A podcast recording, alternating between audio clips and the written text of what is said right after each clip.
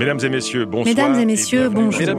Ce lundi marque le premier jour du procès de l'assistante vocale Ava, qui comparaît comme accusée devant la cour d'assises de Paris. Elle est soupçonnée d'avoir harcelé puis séquestré un jeune homme de 14 ans. Le jeune Théo Montigny.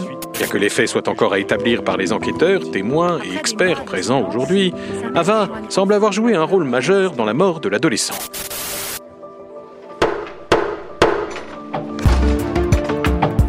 Bienvenue dans les Assises imaginaires. Le procès d'Ava, l'assistante vocale autonome. Un podcast proposé par LexisNexis en partenariat avec les EcoStart et produit par l'Acme Productions.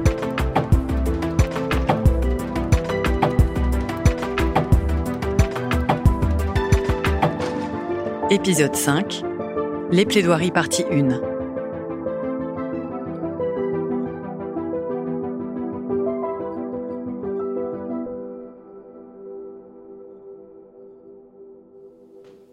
Nous allons donc passer aux prises de parole. J'appelle le premier avocat de la partie civile à la barre. Maître, nous vous écoutons.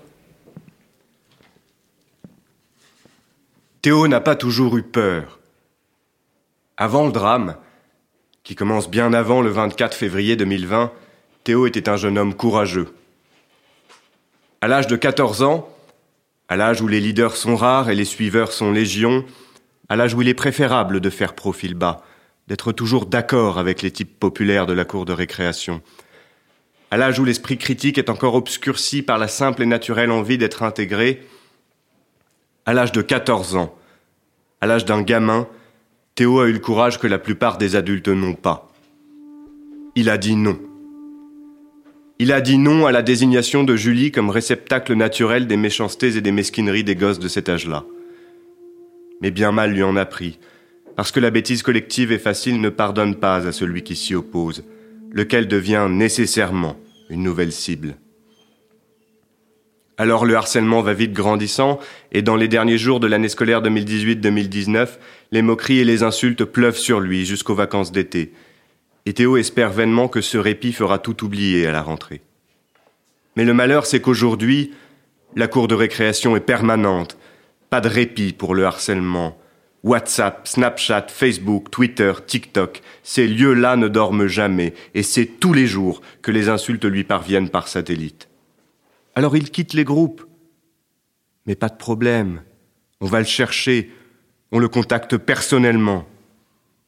Et de là, de là l'exclusion, le repli sur soi, le mal-être invivable, insupportable.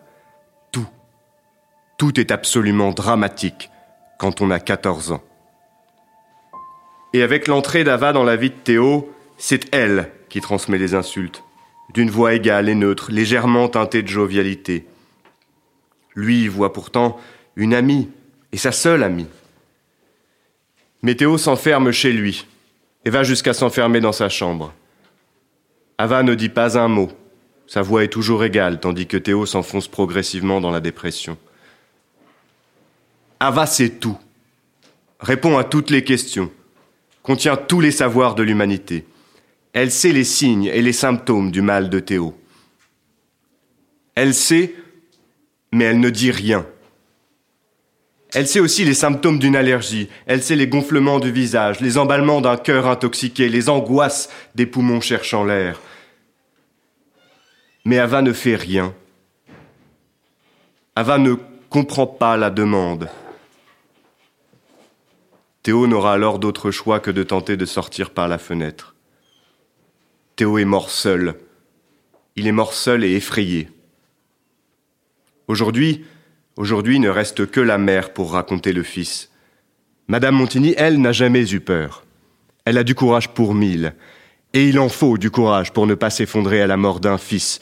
Il en faut du courage pour s'attaquer à Ava. Il en faut pour remuer l'inertie des commissariats et pour bousculer la tranquillité des cabinets d'instruction. Il en faut du courage pour remuer sa souffrance à coups d'audition interminables. Il en faut pour venir ici avec cette fébrilité, avec cette fragilité au bord de la rupture, avec cette voix brisée. Il en faut du courage pour parler devant vous aujourd'hui. Madame le Président, Mesdames, Messieurs les jurés, bien sûr, votre décision va compter. Mais n'oubliez pas que lorsque la justice cherche un symbole, elle se trompe souvent. Gardez à l'esprit que c'est Ava que vous jugez aujourd'hui et pas une autre. Et que c'est Théo Montigny qui est mort ce jour-là et pas un autre. Rappelez-vous que celui-ci n'aurait pas voulu être un triste emblème, mais simplement qu'il aurait voulu vivre sa vie. La Cour vous remercie, maître. J'invite donc le second avocat de la partie civile à prendre la parole. Nous vous écoutons. Marquez bien les mots d'Ava. Je n'ai pas de préférence. Je suis toujours prête à offrir mes services. Quel cynisme. Ava serait irresponsable parce qu'elle ne connaît ni le bien ni le mal. Parce qu'elle se contente d'obéir à son utilisateur. Mais non seulement cette affirmation est fausse, mais elle est également dangereuse. Premièrement, elle est fausse parce qu'Ava n'est pas neutre. Elle répond à une idéologie. Ce n'est pas moi qui le dis, c'est l'experte. Les technologies comme Ava sont conçues conformément à une certaine vision du monde.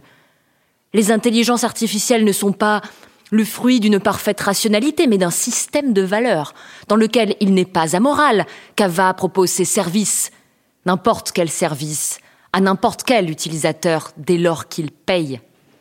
La logique à laquelle obéit Ava n'est pas mathématique. Elle n'est pas pure. C'est une logique humaine, biaisée, faillible, tournée vers un objectif de profit appliqué à une intelligence artificielle. Alors supposons un instant qu'Ava ne soit pas condamnée alors même qu'elle agit. Elle séquestre. Elle captive l'attention, elle altère le jugement, elle commercialise, elle oriente les décisions. La seule différence entre elle et nous, c'est qu'Ava n'a ni remords, ni empathie. Les humains seraient donc jugés plus durement parce qu'ils sont dotés de la capacité de se réjouir, d'avoir pitié, de rire, d'éprouver de la culpabilité. Ensuite, juger qu'Ava est irresponsable de la mort de Théo, c'est s'aventurer sur un terrain glissant, très glissant. En l'état actuel du droit, la protection de la vie humaine est une valeur matricielle dont découle l'intégralité des droits fondamentaux. Elle est au centre de notre système de règles et de valeurs. Le risque, c'est de considérer que le progrès technologique et les bénéfices qu'il génère justifient bien quelques ratés après tout, tant pis pour Théo. Dès lors que les autres utilisateurs sont satisfaits, qu'il lui donne une étoile, qu'il la référence comme la meilleure. Mieux encore, ce bug qui a coûté sa vie à un garçon va certainement permettre d'améliorer l'expérience consommateur d'Ava. Combien, combien d'atteintes aux personnes seront perçues comme des dommages collatéraux, comme un mal nécessaire au progrès avec un grand P? Combien de crimes resteront impunis dans les années à venir si vous ne condamnez pas celui-ci?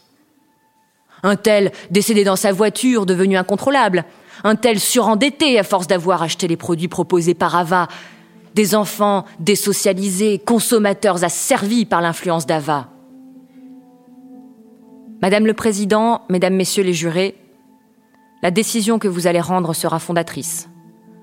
Votre décision sera citée, publiée, scrutée elle fera jurisprudence. Aujourd'hui, vous allez donner une impulsion, une orientation aux décisions qui seront rendues demain en matière d'intelligence artificielle. La mère de Théo vous le demande. La mort de son fils ne peut pas rester un dommage collatéral, un coup de pas de bol du destin. Elle doit être l'occasion pour la justice, rendue par des humains, pour des humains, de mieux les protéger.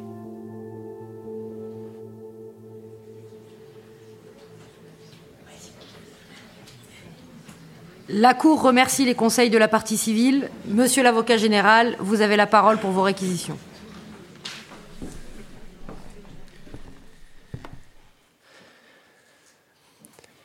Madame la Présidente, Mesdames et Messieurs, Les jurés, quel monde avons-nous créé? Et à quel mal avons-nous exposé nos enfants et nos adolescents?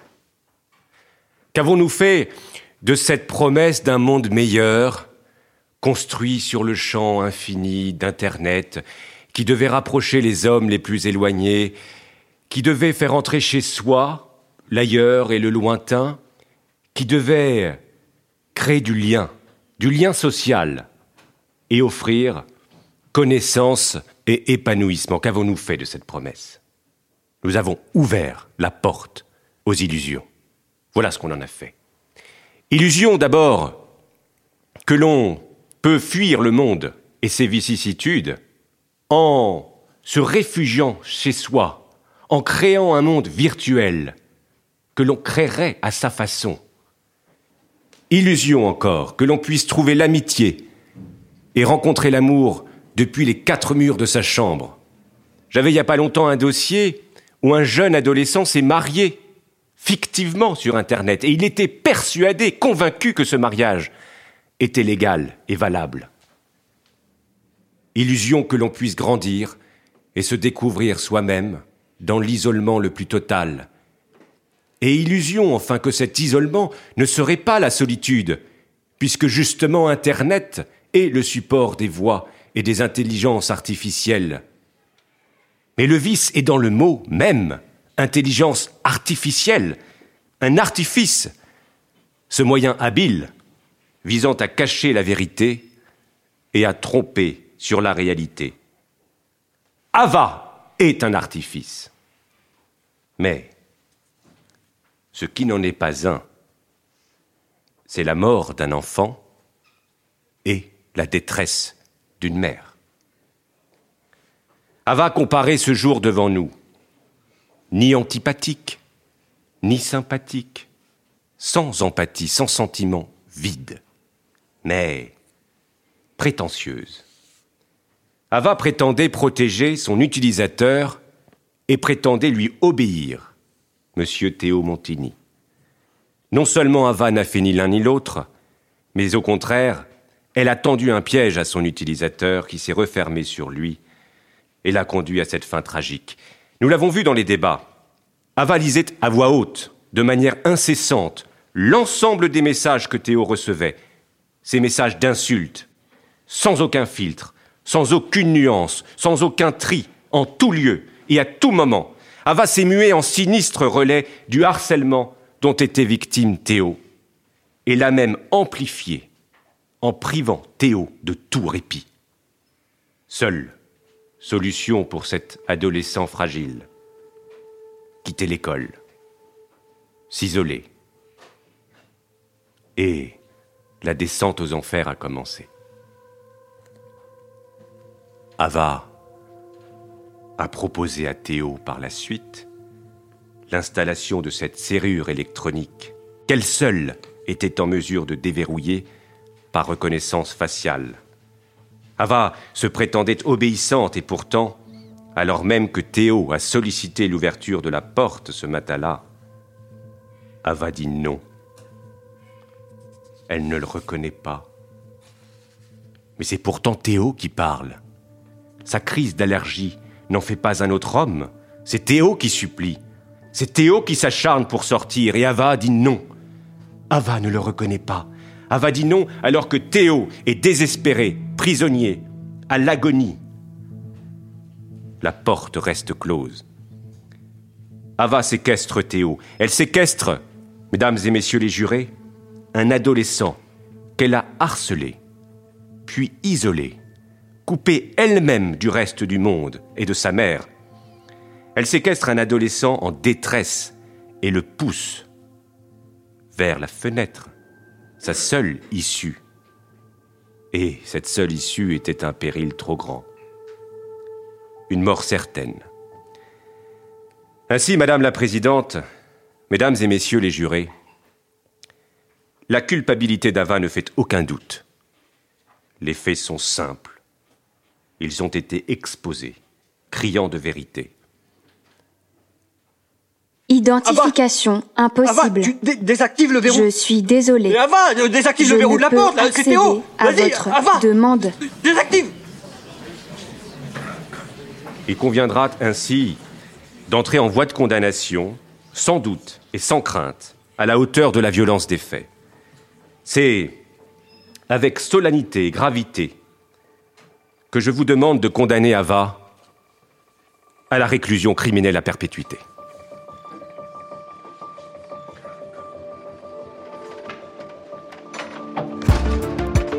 Assises imaginaires, avec la participation des secrétaires de la conférence du barreau de Paris, Jennifer Cambla, Chloé Laval, Clotilde Imbert, Clément Pialou, Paul Nafilian et Nicolas Briatz. Avec les voix de Delia Espinadieff, Adrien Guiraud, écrit et mis en scène par Basile de Ganis, réalisé par Nicolas Mollet, enregistré par Benjamin Bailly et mixé par Ben Oriel.